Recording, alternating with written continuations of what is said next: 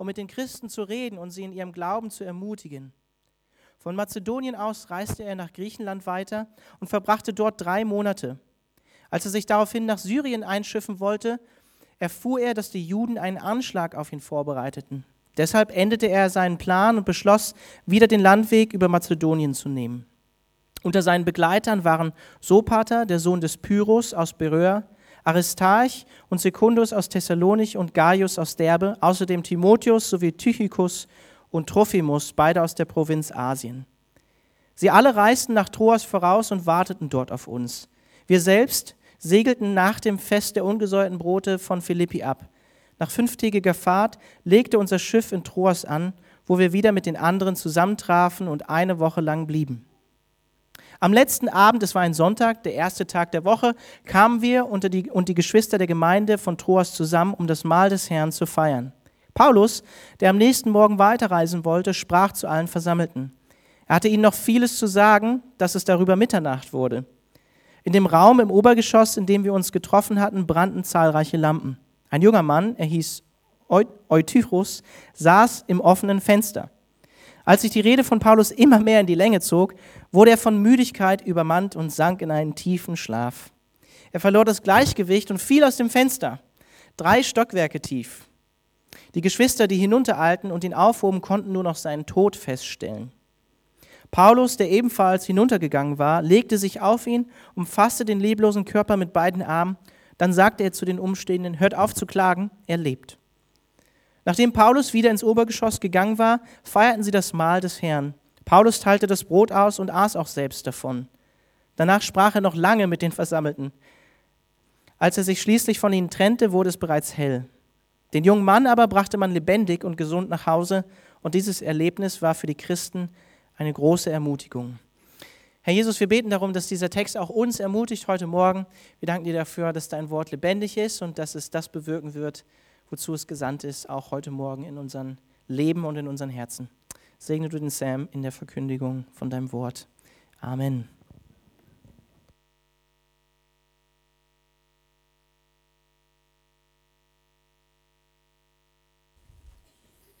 Ja. ja, danke Alex für die äh, Schriftlesung.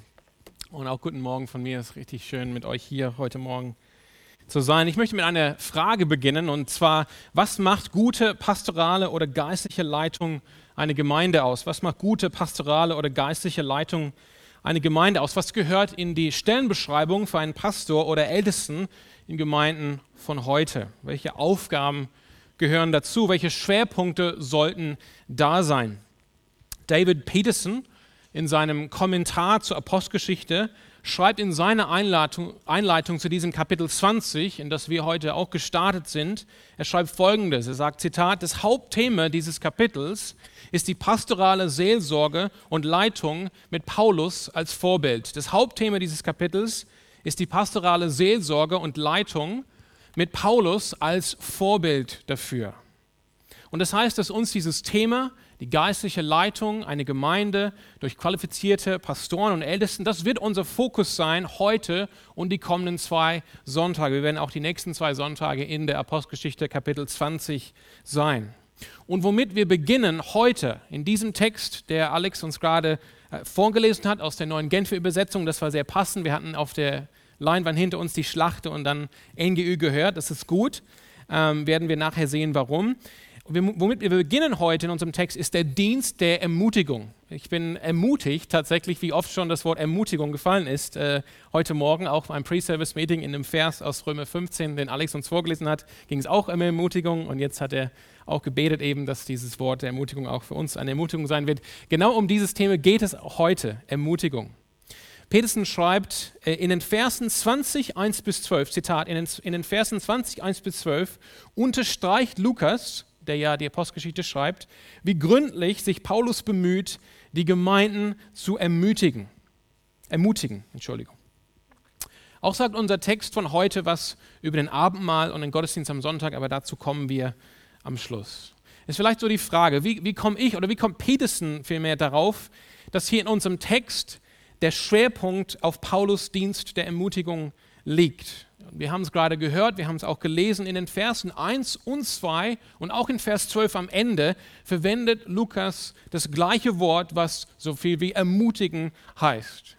Paulus ermutigt die Jünger in Ephesus, bevor er abreist. Er ermutigt die Gemeinden und die Christen in Mazedonien und auch die Gemeinde in Troas ist nach dem Besuch von Paulus, wie wir gehört haben, nicht wenig ermutigt, oder das heißt, er war für sie eine, oder dieser Besuch war für sie eine große Ermutigung.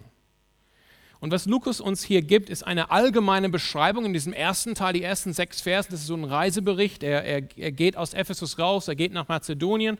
Das ist so, ein, so eine allgemeine Beschreibung. Ähm, von dem, was Paulus überall gemacht hat. Das heißt, er war auf einer Reise durch, so äh, Gemeinden zu besuchen und sein Schwerpunkt, das ist, was Peterson uns zeigen will, sein Schwerpunkt war es, die Gemeinden zu ermutigen. Und dann haben wir in den letzten äh, sechs Versen, sieben bis zwölf, diese, diese, diese Szene aus Troas. Und Lukas gibt uns hier ein konkretes Beispiel, wie das dann aussah. Und wahrscheinlich gab es ähnliche Situationen an vielen Orten, wo Paulus unterwegs war. Das heißt Ermutigung. Was ist Ermutigung? Und ich mache das nicht häufig, aber ich möchte es heute machen, und zwar ein Wort auf Griechisch erwähnen. Das Wort, was dreimal in unserem Text vorkommt heute, in, Versen, in den Versen 1, in Vers 2 und in Vers 12, ist das griechische Wort Parakaleo. Und ihr kennt vielleicht das Wort für den Heiligen Geist, Paraklesis. Das kommt von dem gleichen Wort. Und das, und das wissen wir, dass der Heilige Geist der Tröster ist oder der Ermutiger ist. Das heißt, dieses Wort bedeutet zunächst Mut zusprechen. Mut zusprechen. Aber es bedeutet auch, jemanden zu etwas zu drängen oder, oder anzuspornen.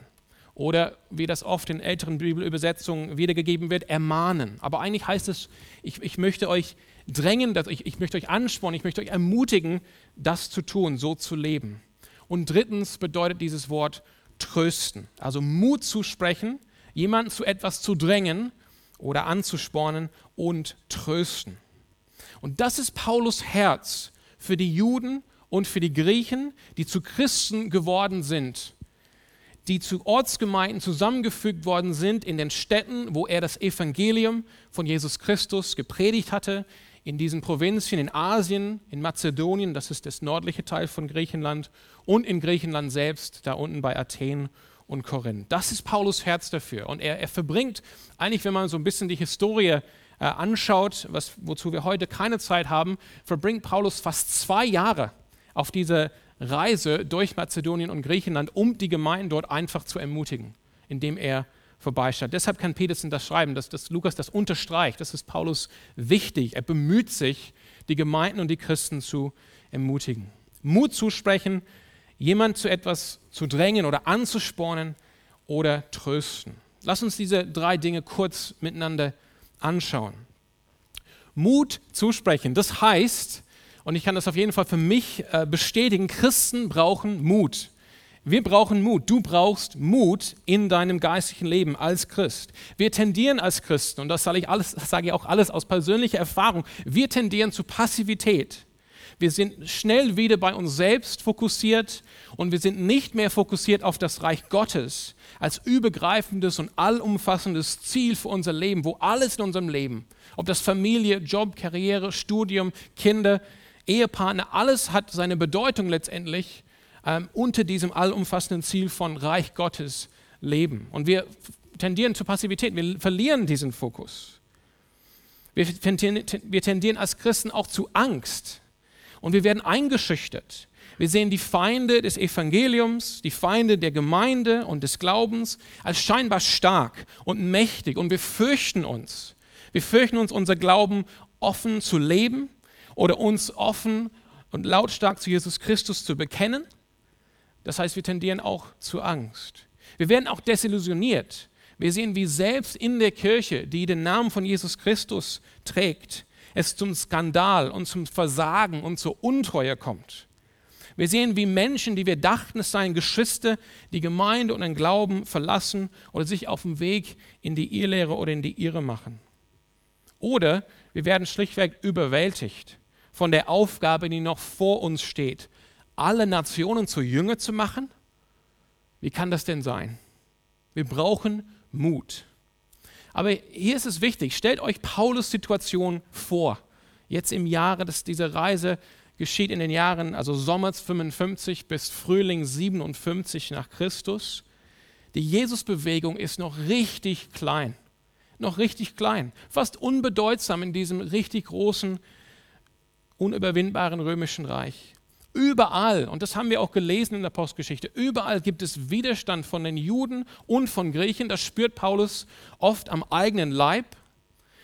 Und in den kleinen Gemeinden, die er gegründet hat, wimmelt es schier von Problemen und von Sünde. Denk an die Briefe, die er an Korinth schreibt. Das ist eine Gemeinde, die er besucht, wahrscheinlich wo er die drei Monate verbracht hat in unserem Text. Faktionen, da gibt es unterschiedliche Parteien, da gibt es Streit, sexuelle Sünde, Götzendienst, Missbrauch des Abendmahls, Unordnung in einem Gottesdienst, Irrlehre bezüglich der Auferstehung von Jesus Christus. Und das ist eine der besten Gemeinden, die es halt so gibt in der Zeit. 2. Korinther, das ist der Brief, den er auch schreibt in dieser Zeit. Die Gemeinde will Paulus teilweise nicht mehr haben. Und sie haben sich stattdessen gewandt an die sogenannten Superapostel. Von denen schreibt Paulus in 2. Korinther 2, äh, 12, Vers 11. Das ist Korinth. Und in Ephesus, das hören wir in den kommenden Sonntagen, warnt Paulus vor Irrlehre, die wie reißende Wölfe auftreten werden, sogar aus den eigenen Reihen der Gemeinde. Das ist Paulus Situation. Winzig kleine Jesusbewegung, überall Widerstand, er spürt das am eigenen Leib, das ist auch körperlich. Und in den Gemeinden, die er doch gegründet hat durch die Gnade, durch die Gnade Gottes, gibt es scheinbar unendlich Probleme, unendlich Sünde. Und doch Paulus gibt nicht auf. Paulus gab nie auf. Und er spricht den Christen Mut zu. Anstatt selber entmutigt zu werden, bemüht er sich umso mehr, Mut zuzusprechen, den Christen Mut zuzusprechen. Es lohnt sich immer, will Paulus eigentlich sagen, es lohnt sich immer mit Jesus mutig voranzugehen. Wir erinnern uns an die Worte von Paulus in 2 Timotheus 1, Vers 12, wo er schreibt, ich weiß, wem ich geglaubt habe und darum mutig mit Jesus voran. Mut zusprechen. Paulus ermahnt auch die Geschwister die in den Gemeinden, die er besucht. Er, er spornt sie an. Er, er drängt sie dazu, mit allem was, Mittel, was er hat. Er, er möchte, dass sie Christusmäßig, Jesusmäßig leben. Diese bekannten ähm, Worte stammen auch vom Apostel Paulus, 1. Korinther 11, Vers 1. Was ist das für ein krasser Satz? Folge mir nach, wie ich Christus nachfolge.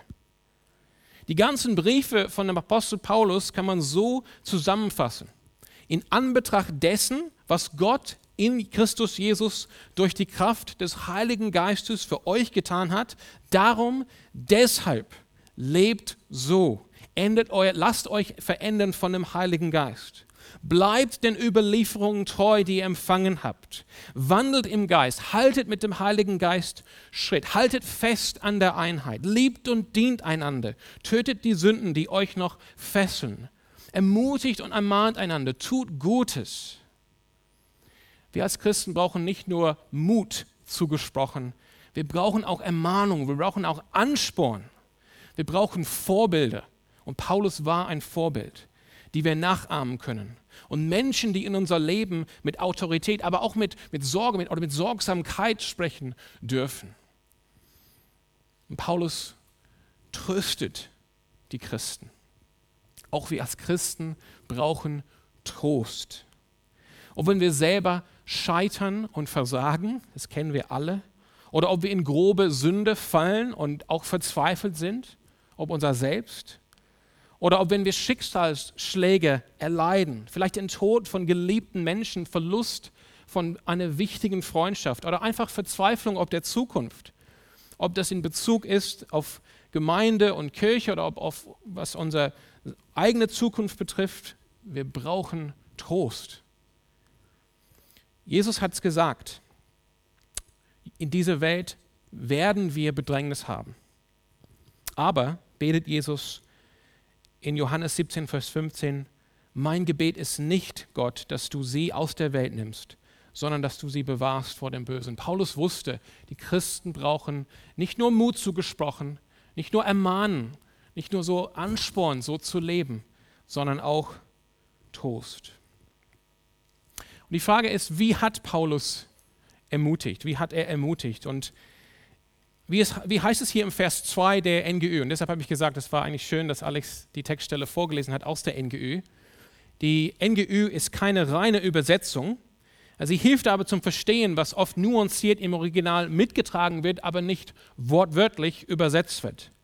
Dort heißt es, und vielleicht bekommen wir, wenn es möglich ist, Vers 2 hier aus der NGÜ von Apostelgeschichte 20 auf der Leinwand. Aber ich lese es auch sonst nochmal vor. Dort heißt es in dem Text, überall, wo er hinkam, Paulus, nahm er sich viel Zeit, um mit den Christen zu reden und sie in ihrem Glauben zu ermutigen. Ich habe ja gesagt, die NGÖ ist keine reine Übersetzung, aber keine Sorge, das ist hier kein Schummeln, dass ich jetzt einfach so einen Vers aus der NGÖ nehme, wo es irgendwie passend steht, zu was ich euch sagen will. Wie gesagt, Paulus verbrachte fast zwei Jahre für diese Besuchsreise nach Mazedonien und Griechenland, bevor er wieder nach Jerusalem gefahren ist. Und an einem konkreten Beispiel, das Lukas uns hier in Troas gibt, sehen wir, Paulus verbrachte sieben Tage mit dieser kleinen Gemeinde, die er vermutlich gegründet hatte auf dem Weg nach Mazedonien, also kaum zwei Jahre davor. Und am letzten Abend will er den ganzen Abend mit denen verbringen. Und er hat viel zu reden, er hat seine Rede ausgedehnt, wie wir gelesen haben. Viel Zeit und viele Worte. Paulus ermutigte, indem er sich Zeit nahm für die Gläubigen. Er lebte unter ihnen. Das wird er nächste Woche sagen in seinem persönlichen Zeugnis von seiner Zeit in Ephesus, in Apostelgeschichte 20, Vers 18. Er werdet sagen, hey, ihr wisst, ich habe unter euch gelebt, ihr habt mein Leben gesehen, ich war mitten unter euch, ich war bei euch, ich habe mein Leben mit euch geteilt. Paulus nahm sich Zeit für die Christen, er lebte unter ihnen und er traf sich mit den Christen und er redete zu ihnen und mit ihnen. Wir haben hier in unserem Text ein Wort für reden, was heißt eher unterrichten oder lehren, aber auch besprechen, diskutieren, sowie ein zweites Wort, was vielmehr heißt im Gespräch sein, oft als Teil einer Gruppe. Und beides gehörte vollkommen zu Paulus Dienst der Ermutigung. Wenn wir überlegen, äh, dass er kurz vor diesem Besuch in Troas den Römerbrief geschrieben hatte, während diesen drei Monaten, als er in Griechenland war, in Korinth, das war Winter 57 nach Christus, dann kann er sehr wohl an diesem Abend in Troas mit einer reichen Lehre gekommen sein über die herrlichen Heilspläne Gottes schon vor Gründung der Welt durch das Volk Israel und jetzt ein Licht für die Heiden. Das heißt, Paulus hatte reiche Lehre und die Lehre hat er unterrichtet als Ermutigung für die Christen. Und doch auch lässt der Text uns verstehen, dass er Zeit nahm, auch für Einzelne, auch für kleine Gruppen. Vor allem ist das das Wort, was verwendet wird für dieses viel Reden, nachdem der Eutychus auferweckt worden war und Paulus verbrachte die kleinen Stunden bis Anbruch des Tages, um mit denen einfach zu reden, in kleinen Gruppen oder auch einzeln, persönlich zu sprechen. So hat Paulus ermutigt, durch Zeit und durch seine Worte. Und dann ist natürlich die Frage, warum? Warum hat Paulus ermutigt? Warum hat er, warum hat er sich bemüht? Warum hat er diese zwei Jahre auf sich genommen, anstatt einfach nur Briefe zu schreiben? Warum ist er extra nochmal dahin gereist? Warum hat er die Gemeinden und die Christen ermutigt? Ich glaube, die Antwort liegt darin, weil er weiß, wie kostbar die Gemeinde Jesu Christi ist. Er weiß, wie kostbar die Gemeinde Jesu Christi ist. Er weiß, wie geliebt Menschen sind, die zu Jesus Christus gehören. In dem Text, und dieser Text werden wir eben in zwei Wochen lesen, das ist so sein Appell an die ältesten Pastoren in Ephesus, in Vers 28 von diesem Kapitel, sagt er zu den geistlichen Leitern in Ephesus folgende Worte. So habt nun Acht auf euch selbst und auf die ganze Herde, in welche der Heilige Geist euch zu Aufsehen gesetzt hat, um die Gemeinde Gottes zu hüten, die er durch sein eigenes Blut erworben hat. Das ist Paulus Blick auf Gemeinde, auf Menschen, die zu Jesus Christus gehören. Die sind teuer erkauft worden durch das Blut des Gottessohnes Jesus Christus. Er weiß, wie kostbar diese Menschen sind, wie kostbar die Gemeinde ist. Und deshalb sagt er, es lohnt sich. Es lohnt sich, diese Gemeinden, diese Christen zu ermutigen.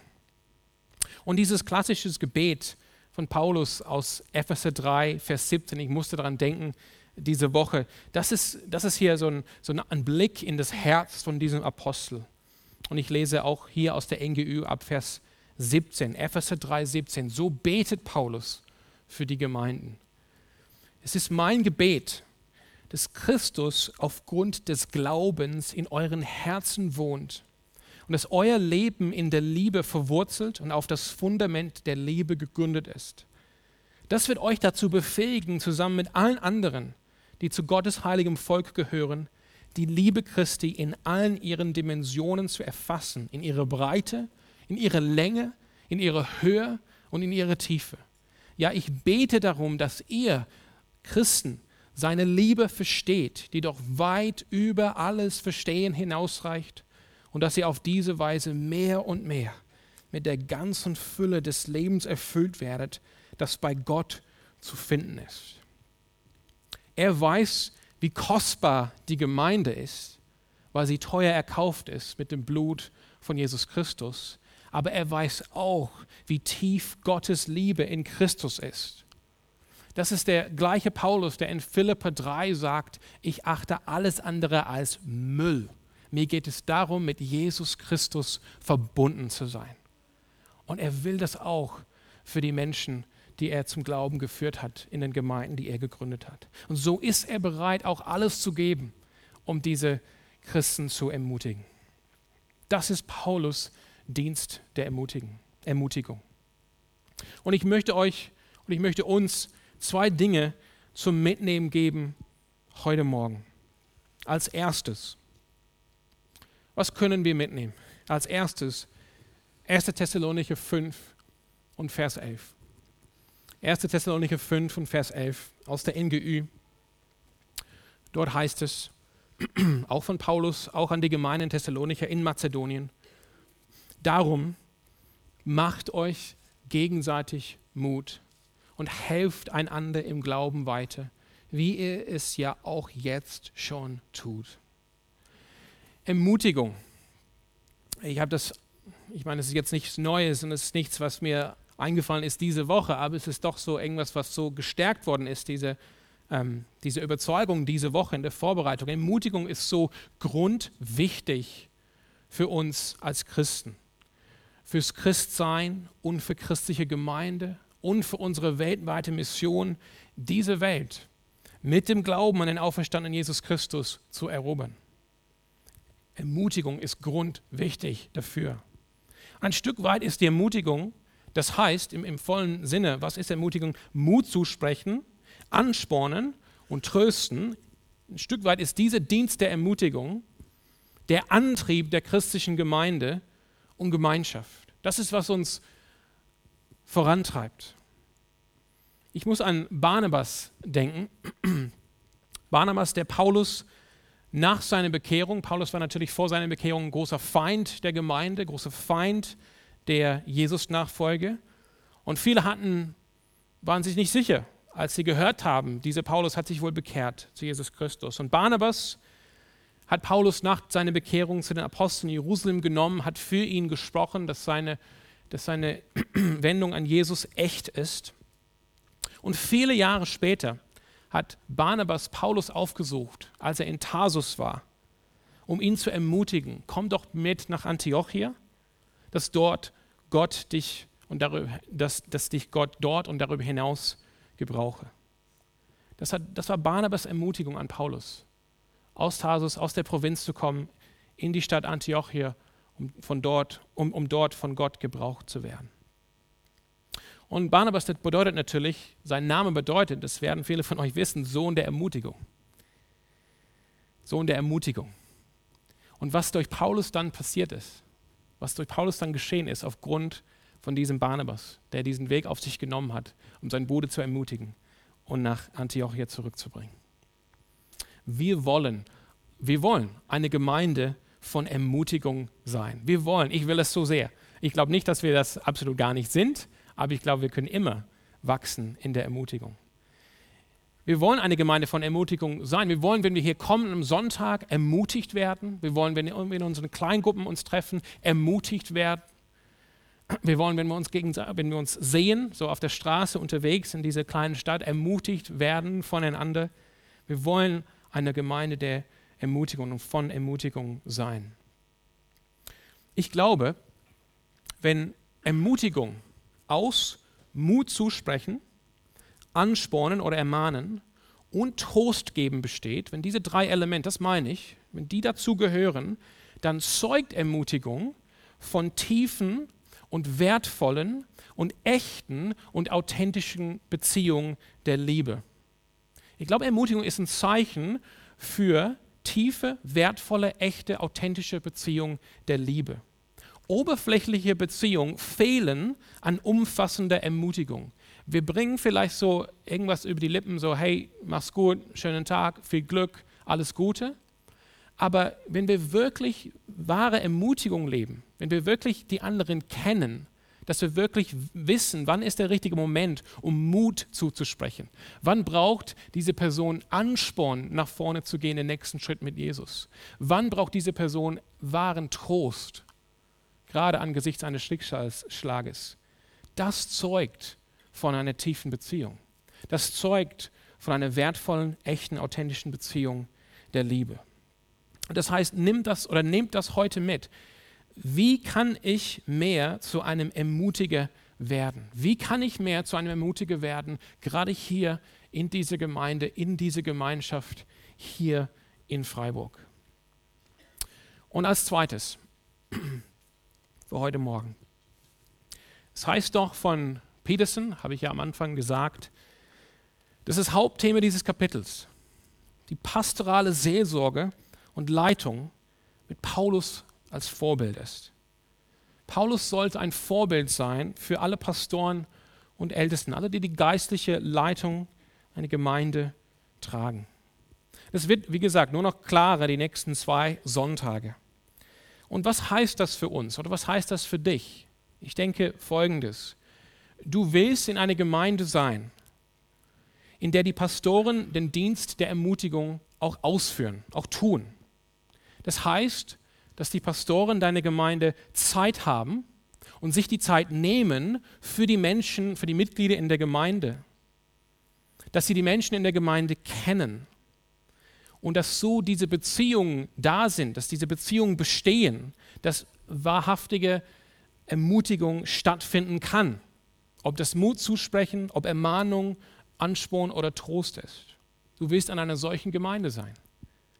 Du willst in einer Gemeinde sein, in der Pastoren auch sprechen, dass sie auch Mut zusprechen, dass sie auch lehren und unterrichten in der Wahrheit von Jesus und was es heißt, als Jesu Nachfolge zu leben, was es heißt, Jesus mäßig zu leben und dass sie auch dazu ermahnen und anspornen, mutig mit Jesus voranzugehen, den nächsten Schritt zu nehmen in dem Glauben.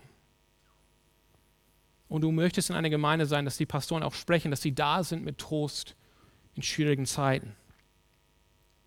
Du willst in einer Gemeinde sein, in der die Pastoren möglichst Paulus Mut und Zuversicht und Liebe für Jesus haben und so möglichst Paulus Herz für seine Gemeinde haben. Und umgekehrt, du willst nicht in einer Gemeinde sein, in der die Pastoren sich von den Menschen eher fernhalten und nicht ansprechbar sind oder schwer ansprechbar sind, wo es mehr um die Show und die Atmosphäre geht, als um authentische Beziehungen. Und du willst auch nicht in einer Gemeinde sein, in der die Pastoren sich um alles Praktisches und Organisatorisches und Verwaltungstechnisches kümmern müssen und so einfach keine Zeit haben für den Dienst der Ermutigung. Das ist natürlich ein spannendes Thema, denn ich sage das nicht, ich bin hier ein Pastor und ihr seid in dieser Gemeinde, das weiß ich. Keine Gemeinde und kein Pastor sind hier perfekt. Nur Jesus ist perfekt als der große Hirte der Schafen. Und, und so lade ich euch ein, äh, bitte, und ich, ich bitte euch für diese Gemeinde und für uns als Pastoren hier zu beten. Und solltet ihr nur noch für kurze Zeit hier sein und ihr zieht woanders hin, dann nimmt das mit, wenn ihr dann auf der Suche seid nach einer neuen Gemeinde an eurem neuen Wohnort. Sucht nach einer Gemeinde, wo der Dienst der Ermutigung authentisch gelebt wird von den dortigen pastoralen Leiten. Ich muss wahrscheinlich was, äh, kurz was zu Eutychus und seiner Auferweckung sagen. Das ist wahrscheinlich wichtig an der Stelle. Alex nickt, ja. Erstens, äh, keine Sorge, ich werde meine Rede nicht ausdehnen bis Mitternacht. Dafür gibt es Church at Five. Und, ähm, und klar, ja, ihr seid gewarnt. Ähm, Einschlafen in der Kirche bringt sein Risiko mit. Das, das stimmt. Aber spannend ist es, spannend ist es, was wir hier über die Erweck Auferweckung von Eutychus im Vers 12 lesen. Ich habe es ja schon am Anfang gesagt. Er ist ja aus dem dritten Stock gefallen, Drei ist irgendwie eine heilige Zahl. Ne?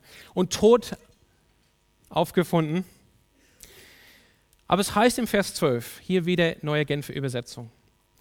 Den jungen Mann aber brachte man lebendig und gesund nach Hause. Dieses Erlebnis war für die Christen eine große Ermutigung. Das ist so wieder so am Anfang ermutigen von Lukas zweimal und hier am Ende das gleiche Wort, so dass wir verstehen, hier geht es um Ermutigung. Dieses Erlebnis war für die Christen eine große Ermutigung. Eine große Ermutigung. Klar, für die Bibelfreaks heute Morgen unter euch, ihr, werdet, ihr werdet wahrscheinlich an die Connection gedacht habt zu Elia und Elise im Alten Testament, die ebenfalls Menschen aus den Toten auferweckt haben, auch indem sie sich auf den Menschen gelegt haben. Bisschen komisch für unsere Vorstellung, aber eben so war das.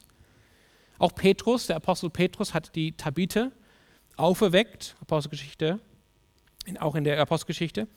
Und es ist Lukas wichtig, das kann man irgendwie theologisch feststellen, dass er, er möchte in diesem Bericht der Apostelgeschichte, dass sowohl Petrus als auch Paulus als wahre bevollmächtigte Apostel Jesu äh, dargestellt werden, dass sie beide, äh, nicht nur Petrus, sondern auch Paulus im Geist und in der Kraft Elias unterwegs sind, dass sie irgendwie diese Verbindung haben zu diesem prophetischen Geist, äh, Elias, den auch Jesus Christus hatte und wo neues Leben durch, ihn, durch sie kommt. Das ist wichtig und das ist theologisch sicherlich hier, spielt eine Rolle. Aber spannend finde ich hier, ist, dass es nicht heißt, dass die Menschen erstaunt waren, als diese Eutychus auferweckt wurden. Und oft ist das so, wenn wir über die Zeichen und Wunde, die zur Bestätigung der Verkündigung des Evangeliums geschehen sind, wenn wir darüber lesen, dann lesen wir oft, die Menschen waren erstaunt darüber. Hier scheint es ein ganz anderer Kontext gewesen zu sein. Es war eher spät abends und es scheint nur die Christen mitbekommen zu haben in dieser Stadt, die wenigen, die in diesem Versammlungsraum versammelt waren und die Eutychus gesehen haben, wie er gestürzt ist und wie Paulus ihn zu neuem Leben auferweckt hat. Und es war für sie haben sich nicht, die waren jetzt nicht erstaunt, es war für sie eher eine große Ermutigung. Und es will uns deutlich machen, denke ich, dieser kleine Bericht am Ende von diesem Textabschnitt. Letztendlich ist die Kraft der Ermutigung nicht eine menschliche Kraft. Letztendlich ist die Kraft der Ermutigung nicht eine menschliche Kraft, die wir aus uns selbst schöpfen, sondern eine Kraft, die von Gott kommt. Und er gebraucht uns, ob wir Apostel sind, Pastoren, Älteste, Diakone, Teamleiter oder einfach hier Geschwister und Nachfolger Jesu sind. Er gebraucht uns, dass wir uns gegenseitig ermutigen und aufbauen. Und er gibt uns, wenn wir uns dafür öffnen, gibt uns er die Kraft zur Ermutigung. Und wir sollen nicht denken, dass Zeichen und Wunder nur nach außen geschehen. Wir dürfen auch anhand von diesem Beispiel damit rechnen, dass Gott auch in der Gemeinde, auch wo nur die Gläubigen das mitbekommen, Wunde geschehen lässt. Einfach um uns zu ermutigen, weil er uns liebt. Amen. Ja, Alex